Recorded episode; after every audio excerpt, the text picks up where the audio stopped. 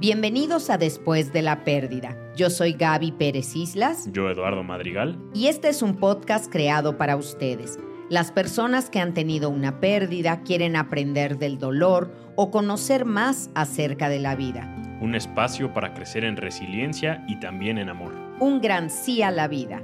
Gracias por acompañarnos. Comenzamos.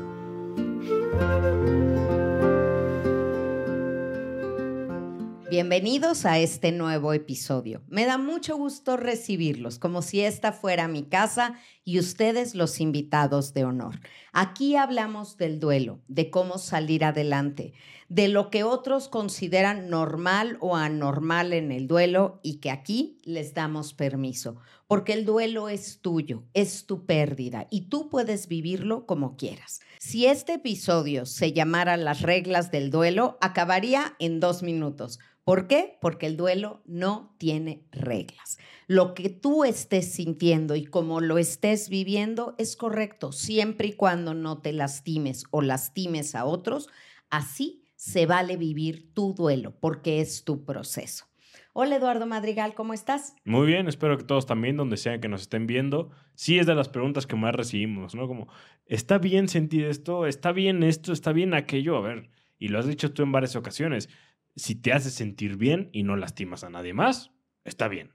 Si te hace sentir mal o estás lastimando a alguien más, pues está mal, ¿no? escúchate a ti antes que a nadie más. Y hoy vamos a hablar de un tema en este episodio que es lo contrario de extrañar. Estamos muy habituados a que alguien diga lo extraño mucho, lo extraño horrible, que es algo de lo que ya hemos hablado, de intentar usar los mismos adjetivos que usamos para el amor, usarlos para el duelo. ¿Lo amabas horrible? No, entonces no lo extrañas horrible. ¿Lo amabas mucho? Lo extrañas mucho. Es que el duelo y el amor es es lo mismo, es una continuidad, es lo que ahora toca hacer por el otro, es duelarlo, y parte de eso es extrañarlo. Pero ¿qué pasa cuando alguien no siente que extraña a quien se fue? ¿Tenemos un testimonio de eso? Sí, justo y agradecemos que nos envíen sus mensajes a arroba después de la pérdida oficial como mensaje directo. Y ahorita que decías esto, Recuerdo de otro mensaje que nos habían enviado preguntándote que tú dices mucho la frase, si eres inteligente, vive un duelo inteligente. Pero no entendían muy bien a qué refería esto, si lo podías explicar tantito antes de leer el mensaje. Claro, a que no renuncies a ser quien eres cuando has perdido. El duelo no te tiene que transformar en otra persona que no eres. Miren, a las que somos mamás o papás, siempre nos hablan con mucho temor de la adolescencia de nuestros hijos. Espérate a que lleguen a la adolescencia, vas a ver, se convierten en unos monstruos. No, a lo mejor ya eran esos monstruitos desde chiquitos y la adolescencia solo lo refleja más.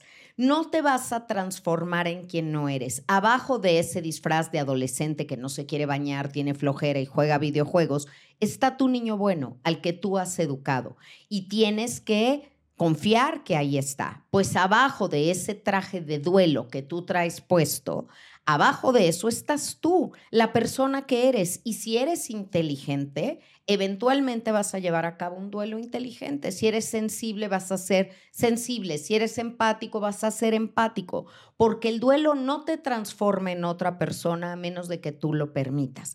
Y sería tristísimo que el amor que le has tenido a alguien te lleve a ser tu peor versión en lugar de tu mejor versión cuando esa persona falta. A eso me refería. Vive tu duelo con las herramientas que tienes. No las hagas a un lado, por duro que sea la pérdida. Pues acuérdate, acuérdate que ahí están esos elementos. Yo pienso, por ejemplo, yo sentí mucho enojo de no estar aquí cuando murió mi papá. Me parecía la gran ironía en la vida de Gaby, tanatóloga que ha acompañado a tantas personas que han perdido la vida o en los momentos finales y no pude llegar a tiempo para el momento de mi papá porque estaba yo literalmente en otro continente. Pero cuando llegué y, no me habían esperado tampoco para acabar de velar el cuerpo y ya lo habían cremado, mi enojo era inmenso, ¿no? Entonces, Ahí, ¿cómo hice para no renunciar a ser quien soy? Para no perder los papeles, como se dice en España, y pelearme con todo el mundo y dar de gritos, que hubiera sido impropio para mi papá. Mi papá no merecía esa escena final. Entonces respiré y recordé lo que sé de tanatología y dije, lo que viene conviene. No entiendo por qué, no me hubiera gustado que así fuera, pero si así fue, es porque así convenía, así tenía que ser. Y confié y fluí con eso. Y eso es lo que pasó, ¿no? Pagué, estuve, este, honré las cenizas, hice mi cierre personal sin poder ver el cadáver, pues no, ya no me tocó eso. Y lo entendí de verdad desde el fondo y desde la última célula de mi cuerpo para no vivir cargando eso el resto de mi vida. Eso es recurrir a las herramientas que tienes cuando las necesitas, no renegar de la cajita de herramientas emocionales y ser otra persona. A eso me refería yo. Muy bueno eso porque sí, puedes saber mucho de vidrería, ¿no? Y saber hacer vidrios, pero eso no te blinda a que de repente alguien puede lanzar, tirarte una piedra y te rompe un vidrio. Claro. Y te va a doler que rompan el vidrio y el vidrio que querías mucho, tu ventana, lo que sea, pero pues que no se te olvide que sabes cómo repararlo, ¿no? En el momento, por más que nos gustaría decirles que este podcast es preventivo al dolor, tampoco me gustaría que fuera preventivo al dolor, pero por más herramientas que demos, cuando le suceda un duelo, les va a doler. Lo que tienen que recordar es que pues saben cómo reparar esa ventana, ¿no? Que con las herramientas que han aprendido en este podcast, con lo que seguirán aprendiendo y seguirán buscando tanto en libros como en tus conferencias en línea y demás, tienen las herramientas para reparar esa ventana para no quedarse con una ventana rota, ¿no? Y buscar, cuando alguien me dice, Gaby, es que tú me ayudaste, le dije, ¿y tú me escuchaste? Porque yo podía haber hablado y hablado y hablado y tú no le pones al podcast y pues punto no, no me escuchas. El mérito no está solo en que yo hable, sino en que tú escuches y tú recuerdes que este podcast, después de la pérdida, y todas mis redes sociales de arroba Gaby Tanatóloga son herramientas para ti, herramientas a las que puedes recurrir cuando tú lo necesites. Bueno, ahora vamos al, al caso de hoy. Pues dice así. Gaby y Eduardo, gracias por su trabajo y la información que comunican. Yo tengo una duda. Primero les platico contexto. Hace un año en la familia murió una tía inesperadamente de una apendicitis que no se trató a tiempo. Lo que pasa es que mi tía no le caía muy bien a muchos, especialmente a mi mamá y mi familia, porque mi mamá es adoptada y ella toda la vida le hizo groserías a mi mamá. Mi tía llegó desde hace unos 40 años a vivir con mi abuelita y nunca se fue, así que nos tocaba verla por verla por ir a visitar a mi abuelita. Era una persona con vibra pesada que te hacía caras y parecía nunca estar feliz. Así que cuando murió, muchos no la extrañamos. Es más, nos unimos más y se siente paz. Pero sí hay personas como su mamá, mi abuelita, y una de sus hermanas que resintieron mucho su pérdida. Solo se acuerdan de lo bueno y se enojan con las personas que no la extrañan y no sufren por ella, incluso sus propios hijos. Mi pregunta es, ¿qué hacer en estos casos? Yo quiero antes aprovechar para agradecer a los que nos mandan mensajes, pero me ha pasado ya en un par de situaciones que como que tienen bien redactada su historia y nos la quieren enviar, pero es muy larga, entonces lo van a hacer por varios mensajes.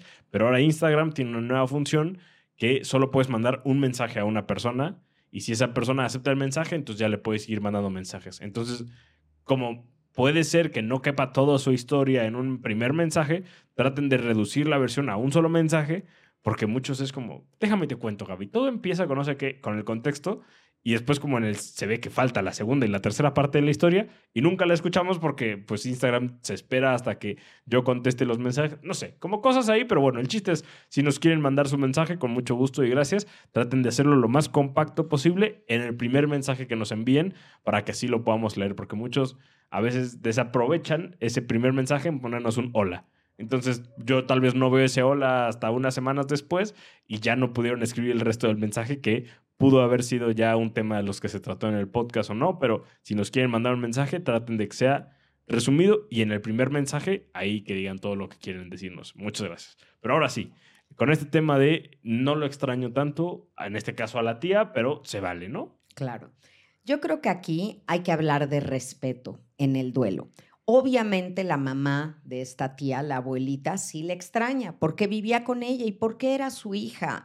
Y esa persona con esa vibra pesada, como dice la persona que nos escribió, pues era, era su hija, ella la creó así, ella la aguantaba así, a lo mejor hasta fomentó que fuera así. Entonces, obviamente la extraña y hay que respetar a los que sí extrañan y a los que no Pero aquí no creo que sea correcto de parte de la abuelita estarse enojando con los que no la extrañan, a menos que los que no la extrañan se lo restrieguen mucho en la cara.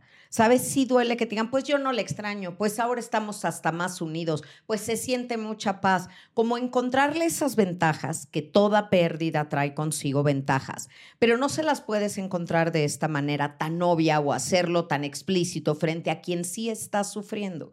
Entonces le pediría a quien nos escribió que sea mucho más discreta en sus manifestaciones de paz y tranquilidad por la ausencia de la tía y respete el dolor de una mamá. Creo que la palabra es fundamental. Cada quien extraña o no extraña por diferentes motivos.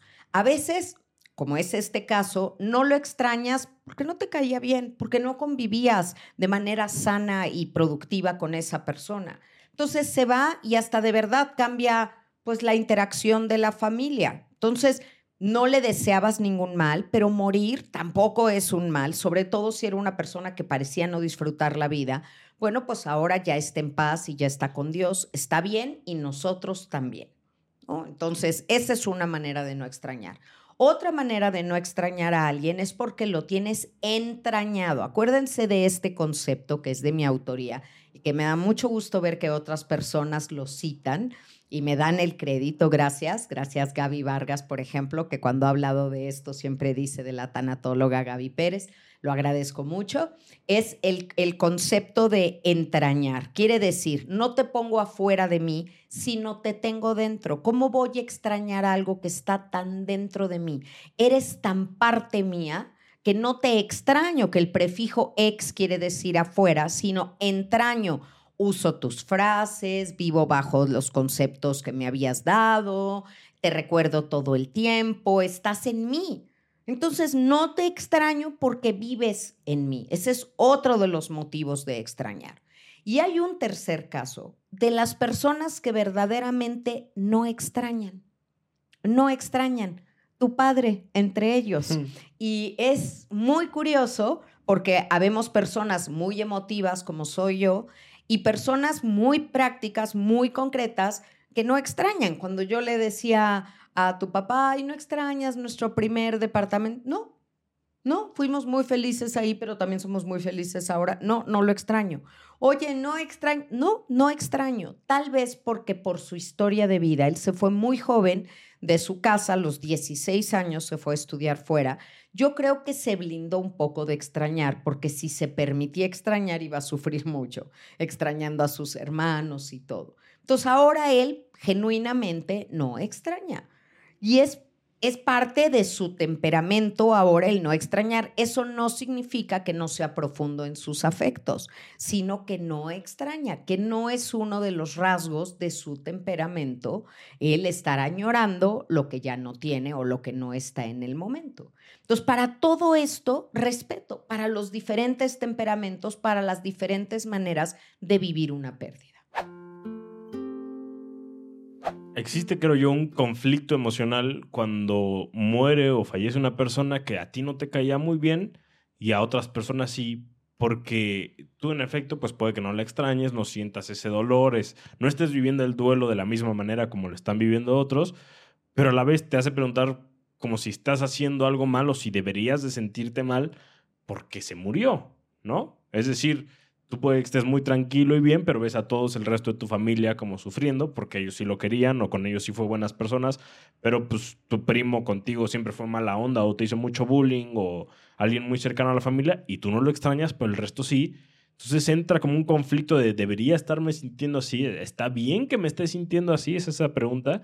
Si no lo extraño porque conmigo no fue bueno, ¿está bien? ¿O si debería de sentirme mal porque pues sí perdió lo más valioso que tenemos, que es la vida? Pero fíjate cómo el ser humano tan complejo le mete pensamiento al sentimiento. Lo que sientes está bien, no lo juzgues. Tú no le deseabas ningún mal. Pasó, se murió porque era su destino. Simplemente no lo extrañas, permítete no extrañarlo. No es está bien o está mal. Otra vez volvemos a eso, ¿no? No tienes que extrañar a fuerza a alguien, eso no te convierte en una mala persona te convierte en alguien que pues solamente extraña lo que era su círculo más cercano y quien le aportaba y le sumaba. No le metan pensamientos a los sentimientos. Aprendan a recibir una emoción, convertirlo en un sentimiento y fluir con él.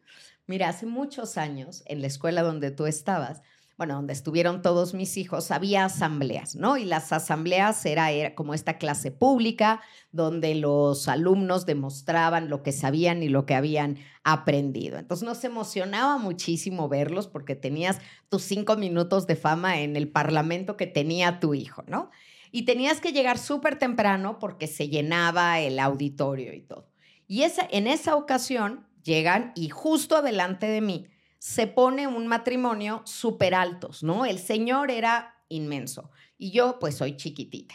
Entonces yo dije, bueno, estoy aquí atrás, pero ya que le toque pasar a mi hijo, le voy a decir si me deja moverme nada más para la parte que sale mi hijo, porque aparte uno quería grabar todo y tener todos esos momentos. Entonces ya sale su hija y pues él está ahí, la ve y todo. Y después le digo, ay, ¿no me permiten pasar adelante tantito nada más para grabar a mi hijo? Y el señor me contestó, no. Ok, ¿no? Entonces me hice para atrás, me dio mucho coraje, somos parte de una comunidad y todo. Te grabé así por arribita lo que pude y ya. Pero obviamente cuando me fui le dije a todas mis amigas, qué bárbaro, qué mala onda, este señor no se movió, no puede ser, que le costaba, era tantito y todo. Dos semanas después, corte a el señor se muere. Le pasó algo, o sea, le dio un infarto, algo murió y todo el mundo llegaba y me decía, Gaby, ¿quién crees que se murió? ¿Quién? Pues el señor, ah, ¿no? Pues qué mal, pobre de, la, de su esposa, de la niña, todo, ¿no? No, pues es que tú te debes de sentir muy mal porque te peleaste con él. A ver, en primera, no me peleé con él, porque cuando peleo, peleo, créanme, si hubiera oído. Eso no fue pelear, ¿no? Pero tuve un, un desacuerdo, no estuve de acuerdo, me pareció grosero y el señor porque se haya muerto ahora no significa que dejó de ser grosero en ese momento. Pero yo no me sentía mal por haber eh, enojado con él o por haberlo comentado, porque era la verdad en su momento. No podemos tratar a todo el mundo como, ay no, si se muere me voy a sentir muy mal, ay no, el día que falte lo voy a extrañar, me voy a sentir pésimo. No, tú vives la vida normal, murió, era su momento de morir, no me alegró, no le decía ningún mal lo sentí mucho por su esposa y su hija, por supuesto, pero él está bien. También depende si no extrañamos a alguien o no nos impacta tanto cuando tenemos a la muerte en un buen concepto. Si tú me hubieras dicho, oye, ¿qué crees? Ese señor está en la cárcel, no me digas. Qué duro, qué duro para esa familia, qué duro para él. Oye, está bien que fuera grosero, pero igual tampoco se merecía eso, porque esos son infiernos intermitentes. Pero la muerte, pues es que está tan segura de su victoria que nos da una vida de ventaja. Pero en este caso del mensaje, y será el caso de muchos también, eh, cuando existe esta diferencia de cómo vivir tu duelo, existe también unas, como que se forman grupitos, ¿no? Los que estamos dolidos y los que no lo querían, ¿no? Y ya se empieza a dividir. Entonces todo es extremos. Los que sí lo amábamos y los que lo odiaban. Los que no.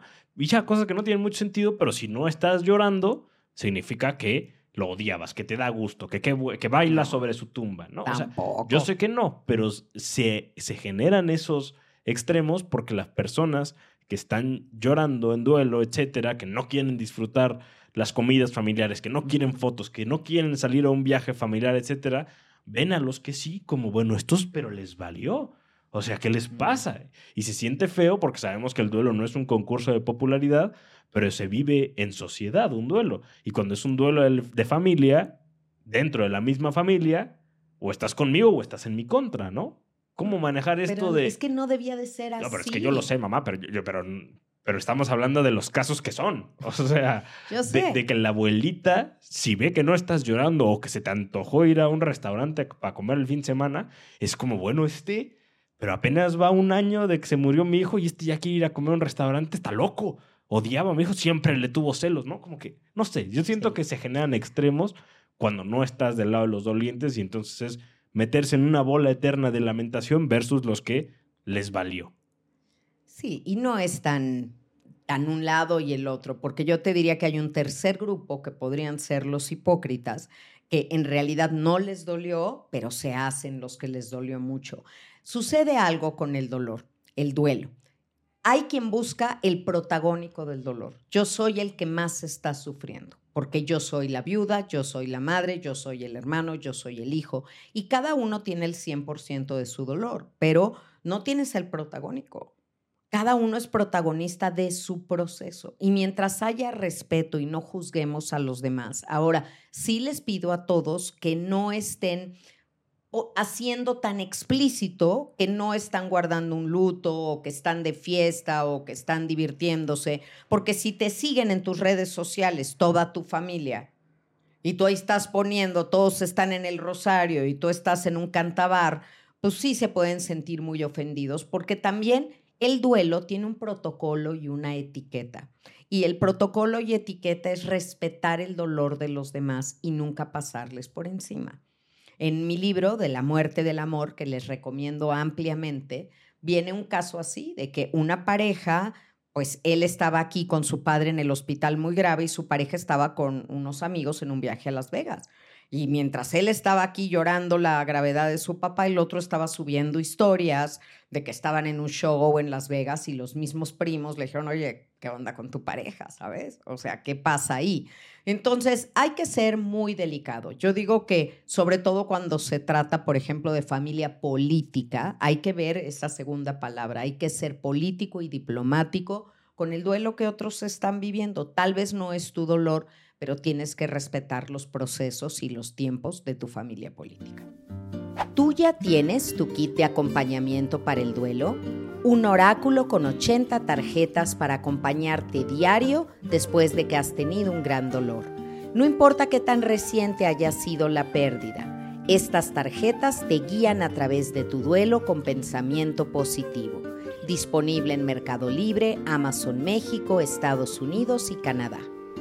Y miren, para aprender a ser sensibles en el duelo, yo les recomiendo mucho el kit de acompañamiento para el duelo, porque es justo, no nada más para el que tiene la pérdida, para el que está acompañando a alguien. Y ahí te va enseñando física, mental, emocional, espiritualmente, cómo estar con alguien. Es, son 80 tarjetas, un oráculo que te va a ir llevando de la mano para que hagas las cosas bien. Yo siempre soy partidaria de hacer las cosas bien. Lo que vas a hacer, hazlo bien. Vas a hacer una fiesta, hazla bien. Vas a cocinar, cocina bien. Vas a vivir un duelo, vívelo bien. Y apoya a tu familia para que después no haya resentimientos, rencores, porque no supiste estar.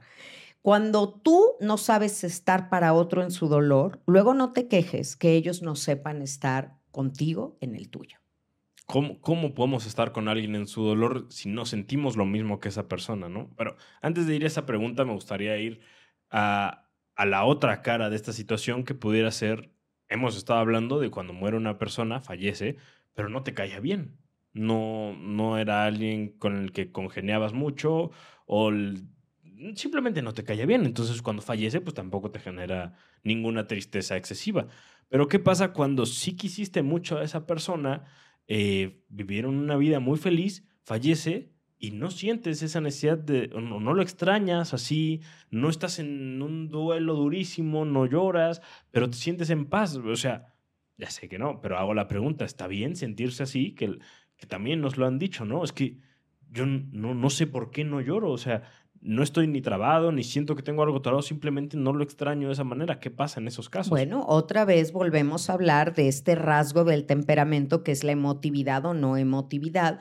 Y aquí puede entrar algo muy importante, la satisfacción del deber cumplido. Si sientes paz, genuina paz, porque hasta donde me tocó estar con él o con ella, estuve y supe estar. Y sobre todo, esto que me dices, lo veo en consulta mucho con alguien que estaba sufriendo mucho ya estaba sufriendo demasiado. Entonces, claro que lo extraño y me hace falta, lo, lo pienso, pero ya no así. Extraño al de antes, al como estaba, no como estaba ya al final, porque eso ya no era vida. Cuando estás tan convencido de que eso ya no era vida, de que eso no estaba bien, pues entonces, ¿cómo?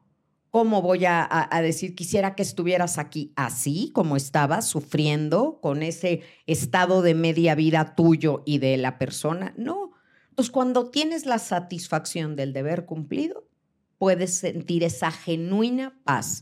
Y cuando alguien me dice, Gaby, tengo miedo que un día me caiga de sopetón el duelo, Porque esta paz que ahorita tengo, todo mundo está sorprendido. ¿Qué tal que un día amanezco y me cae como una ola el duelo y ahora sí? Sobre todo cuando están yendo a consejería conmigo, les contesto con toda tranquilidad. No te estás evadiendo. Estás hablando de esto, estás viniendo a consulta, estás leyendo, estás escuchando el podcast, haciendo tus tareas. No te va a caer de repente un día la realidad del duelo.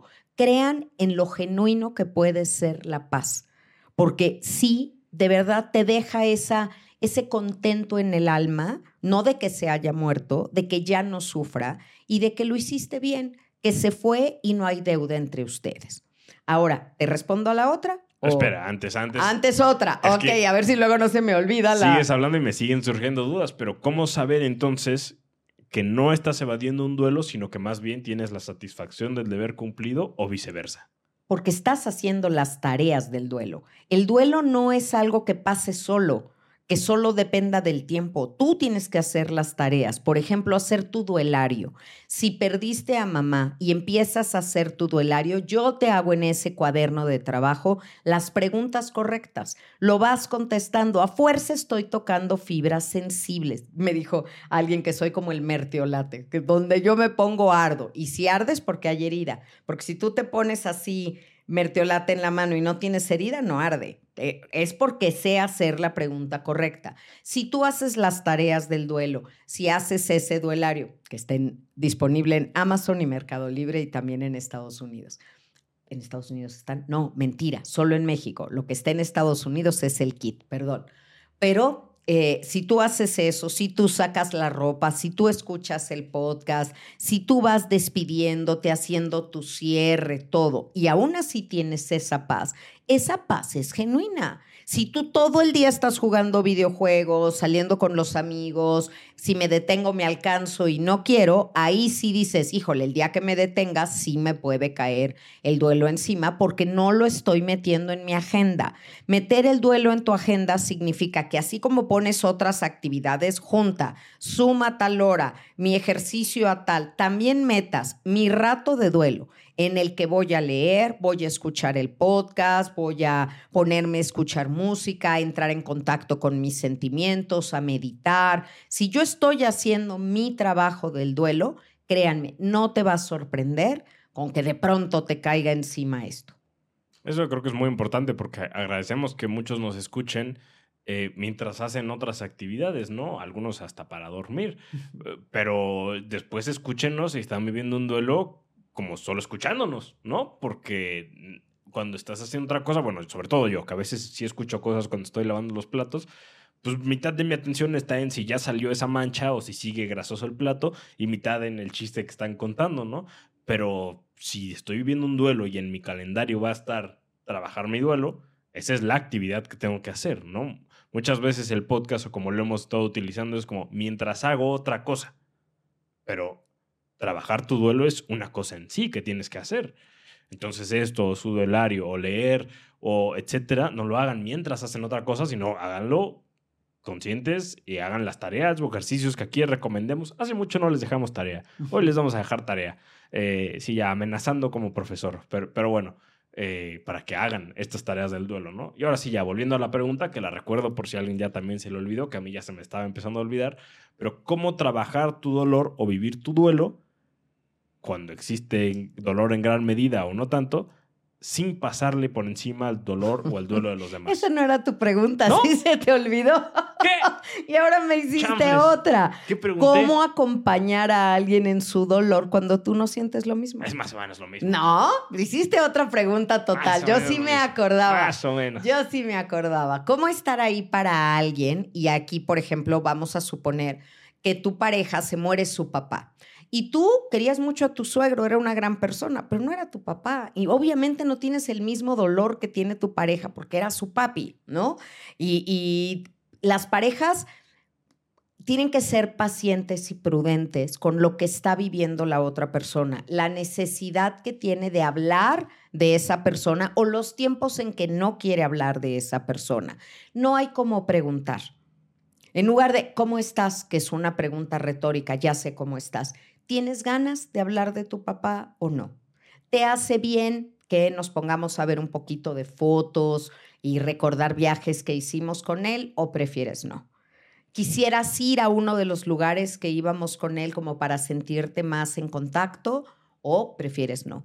Como ser sensible de estar preguntando y no asumir. Sobre todo entender que el tiempo pasa muy diferente para quien no está en un duelo fuerte, para quien sí. Y hasta las palabras que usamos. La gente te dice, ay, ya son tres meses que se murió y tú dices apenas son tres meses y no es un tema de preposiciones, es de percepción del tiempo. Para ti estás como apenas, no, no ha pasado nada de tiempo, siento que fue ayer y al otro ya le parece que fue hace mucho porque tiene prisa de verte bien. Entonces, cuidado con esto. Hay que ser prudente, paciente, preguntar. Fíjate, todas son pez. Paciente, prudente, preguntar para ir sabiendo, voy bien, me regreso y ahí sí les recomiendo leer mi libro de cómo curar un corazón roto, que te dice cómo acompañar a alguien en un duelo, qué si ayuda, qué no ayuda, qué decir, qué no decir, porque algunos tienen esta naturalidad así le sale de manera nata poder acompañar y otros no tienen la menor idea. Entonces, pues bueno, ahí está para, para poder estar con alguien que sufre. No tienes que sentir lo mismo para entenderlo, porque desde tener un corazón, yo puedo imaginarme cómo es para ti haber terminado con una pareja cuando yo hace dos millones de años que no termino con una pareja, pero alguna vez lo viví y alguna vez lo sentí. Entonces, desde ese corazón puedo tener la empatía. No, es, no sé absolutamente cómo lo vives tú y por eso te hago las preguntas y me intereso genuinamente por tu proceso. Y te doy mi punto de vista desde fuera, que a veces no es lo que quieres oír. Alguien que esté en duelo quiere pues regodearse en el dolor y que le digan pobrecito y bueno, pues Tú elegirás qué tipo de compañero de duelo eres, pero yo no soy una compañera de duelo que te sobre el brazo y diga pobre de ti, porque yo de entrada tengo la certeza absoluta de que tienes lo que se necesita para salir adelante. Es complicado, sin duda, ayudar a alguien que está en duelo porque no sabemos, no, no nos lo enseñaron en la escuela Qué bueno que estén viendo ahora después de la pérdida para saber un poquito más. Hay un episodio justo que se llama así, me parece, cómo ayudar a alguien que está en duelo o cómo saber acompañar. Se los recomiendo, véanlo. Eh, y otra cosa que nos gusta hacer en este episodio es recomendar películas. Y recientemente salió, estar en el cine tal vez, tal vez ya la quitaron, pero pronto estará en alguna plataforma, The Iron Claw. De, ahorita la busco en español y pondré aquí la portada en español, pero la vimos recientemente y es una película muy dura, spoiler alert, si no la han visto, pues se pueden saltar este pedazo. De una familia de luchadores. De una familia de... Pero lucha libre, quiero decir, no que luchan por salir sí, adelante. No es una familia luchona, no, no. No, es, de lucha libre. Es una familia de, de personas, que de, pues los hombres de la familia se dedican a la lucha libre y han tenido diferentes pérdidas, pero eso, el, el saber acompañar a alguien que está teniendo una pérdida siento que el primer núcleo o estas redes de apoyo de las que hemos hablado también mucho es la familia, ¿no? Sí. Y la familia puede ser o esa primera red de apoyo o un hoyo y caes más fuerte a la siguiente red de apoyo y ya caes con más fuerza. No, me lo imagino yo como en esto, no sé si te llegó a tocar, pero en los McDonald's o en los Burger Kings o así. Bueno, no sé, eh, sí puedo decir marcas, da igual. Pero cuando ibas a la zona de niños, había como algo hasta arriba y después como entramañado de ligas, ¿no? Entonces tú te lanzabas y el chiste era ir cayendo poquito a poquito en los niveles, porque si se había pasado alguien más grande que tú antes y dejaba un hoyo ahí, un boquete enorme, pues tú caías tres niveles en vez de ir bajando nivel por nivel, ¿no? sí, me, tocó, sí, me acuerdo. Me lo imagino así. Si tu primera red de apoyo es tu familia y hay ahí un hueco enorme, pues caes con más fuerza al siguiente nivel, que tal vez no pueda, que son los amigos, y caes más fuerte al siguiente nivel y sigues cayendo. O sea, esta familia. Esta familia no sabe cómo contener es un ejemplo y es una buena recomendación de película. No sabe cómo contener, cómo sostener, o se evaden, o son muy rudos de ya aquí ni una lágrima, seguimos adelante. Y eso es para lo que les alcanza. Pero cuando uno crece, no puedes quedarte con las herramientas que te dieron en tu familia. Tienes que sacar nuevas herramientas. Ya no le valgo a nadie de tu edad que me diga, es que en mi casa no me enseñaron, es que en mi casa no me dieron, es que así eran conmigo. ¿Y qué? Ahora tú qué vas a hacer? ¿Qué necesitas? Y para eso existe la terapia y para eso existen todos estos recursos, porque nuestros padres hacen lo mejor que pueden con los recursos que tienen y las circunstancias en las que están. Y algunos, como es el caso de esta familia, lo hacen muy mal. Muy, muy mal. Esa es la verdad. Y si no te enseñaron cómo contener, si no validaban tus lágrimas, si tu dolor no era visto, si era minimizado, no caigas en ese mismo error. Puedes respetar y amar a tu papá, pero entender que no lo sabía todo en todo. ¿Sabes? Yo eh, creo que sé un poco de muchas cosas y sé mucho de una cosa, que es el duelo.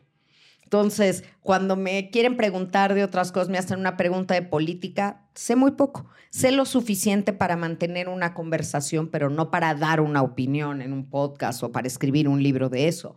Pero de lo que sí sé mucho es del duelo.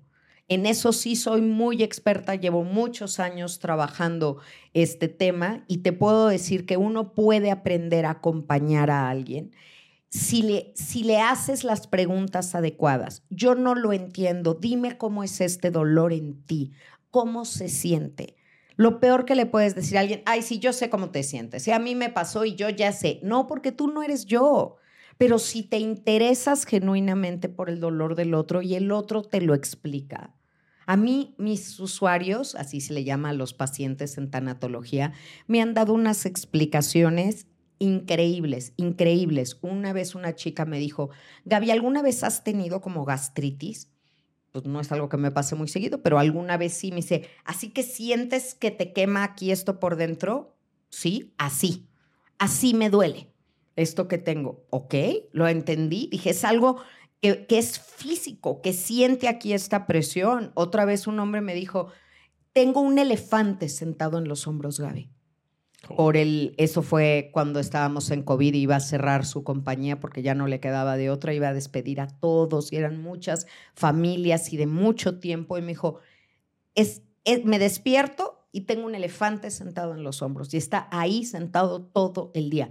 Yo soy muy visual, entonces a mí esas cosas ya me hacen entender lo que este hombre está viviendo. Yo no le voy a decir a alguien que me está explicando eso, échale ganas, porque échale ganas en qué aligera el elefante. ¿No?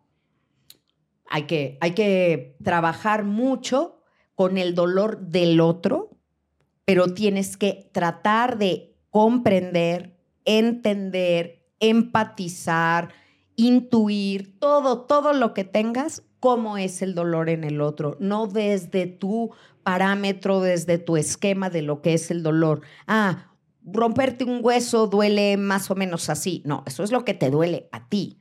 Yo no sé el umbral de, dolor de otra persona, cómo es romperse un hueso para él. Y preguntando se sabe. Y pues muchas gracias a todos los que nos escucharon. Vamos a... Ah, ¿verdad? Que dijeron, se le olvidó la tarea. Nada, que tienen su tarea y la van a hacer. No me importa si tienen 20 o 80 años, esto es tarea y la tarea se hace. Y yo recomendaría, no sé qué tarea vas a decir tú. Ah, bueno, antes de decirles la tarea, agradecerles a todos los que están suscritos al canal, aquí en YouTube, a los que son fans y pueden ver estos videos desde antes, a los que le dan like y lo comparten, eso ayuda mucho, dejan sus comentarios también. En Spotify, si nos están escuchando y nos califican con cinco estrellas, estas cosas también ayudan. Y si lo comparten por, por ahí, por WhatsApp, por lo que sea, muy rápido se puede compartir a otras personas, eso también ayuda mucho. Muchas gracias. Pero ahora sí, la tarea. Yo diría que la tarea, y es no, es, mía esta frase, esta, esta misión es de Elizabeth Kubler-Ross, que es preguntarle a alguien qué puedo hacer por ti, ¿no? Tal vez tú eres quien estás viviendo un duelo, tal vez tú conoces a alguien que está viviendo un duelo, ya sea la situación del mensaje que tal vez no te esté doliendo tanto a ti como si a la otra persona o sí, pues vamos a dejarlo en que esta vez no se va a tratar sobre ti o esperando hacer esta pregunta queriendo que a ti te pregunten lo mismo, esta vez solo pregúntasela a la persona, en este caso a su abuelita, en su caso a quien sea, ¿qué, qué puedo hacer yo por ti? ¿No? ¿Qué crees que podría hacer yo para ¿Cómo que te, te puedo ayudar? mejor? ¿No?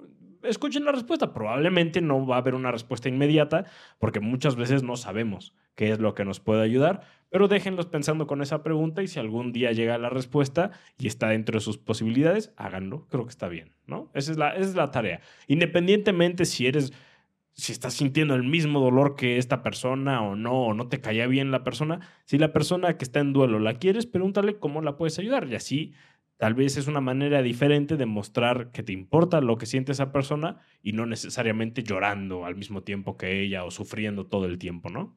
Bueno, me gusta. Me gusta siempre Elizabeth Kubler-Ross. Para todos aquellos que son fans de la doctora Elizabeth Kubler-Ross, ya hay en Elizabeth Kubler-Ross Foundation, que es la organización mundial, ya hay una manera de que pueden ser amigos dando una donación anual a, la fundación para que continúe sus trabajos de hospice y todo lo que hace. Entren a, la página, pero no en ningún capítulo en ninguna ciudad. ¿eh? Elizabeth Kubler-Ross Foundation, que es la organización que preside Ken Ross, el hijo de Elizabeth Kubler-Ross. Bueno, y la tarea que yo les dejaría sería que a partir de mañana se despierten media hora más temprano. Me van a decir, ay, Gaby, también que nos caías.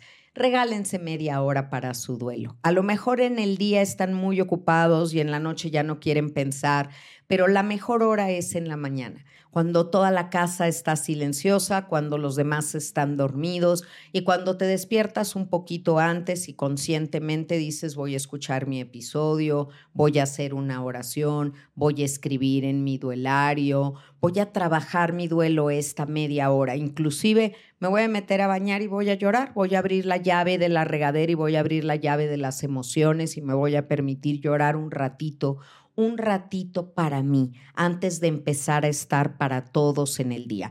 Yo no soy del club de las 5 de la mañana, por supuesto que no, no me despierto tan temprano, pero sí me despierto temprano para poderme dar ese tiempo. A veces es para hacer ejercicio, mi media hora de caminadora, a veces lo uso para meditar, a veces me pongo a escuchar algo de contenido que realmente me sume para mi día y me inspire.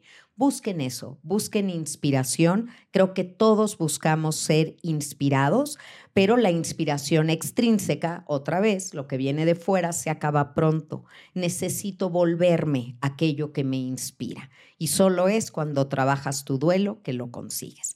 Así que bueno, con eso cerramos. Ojalá que quieran de todo corazón hacer estas tareas y seguimos juntos la próxima semana en un episodio más de Después de la pérdida. Paz y bien para todos. Bendiciones. Adiós. Si te gustó este episodio, por favor compártelo. Vamos a hacer una gran red de apoyo. Gracias por tu escucha activa y tu voluntad de ser resiliente. Síguenos en arroba gavitanatóloga y arroba después de la pérdida oficial. Nos escuchamos la siguiente semana en un episodio más de Después de la pérdida. Paz y bien.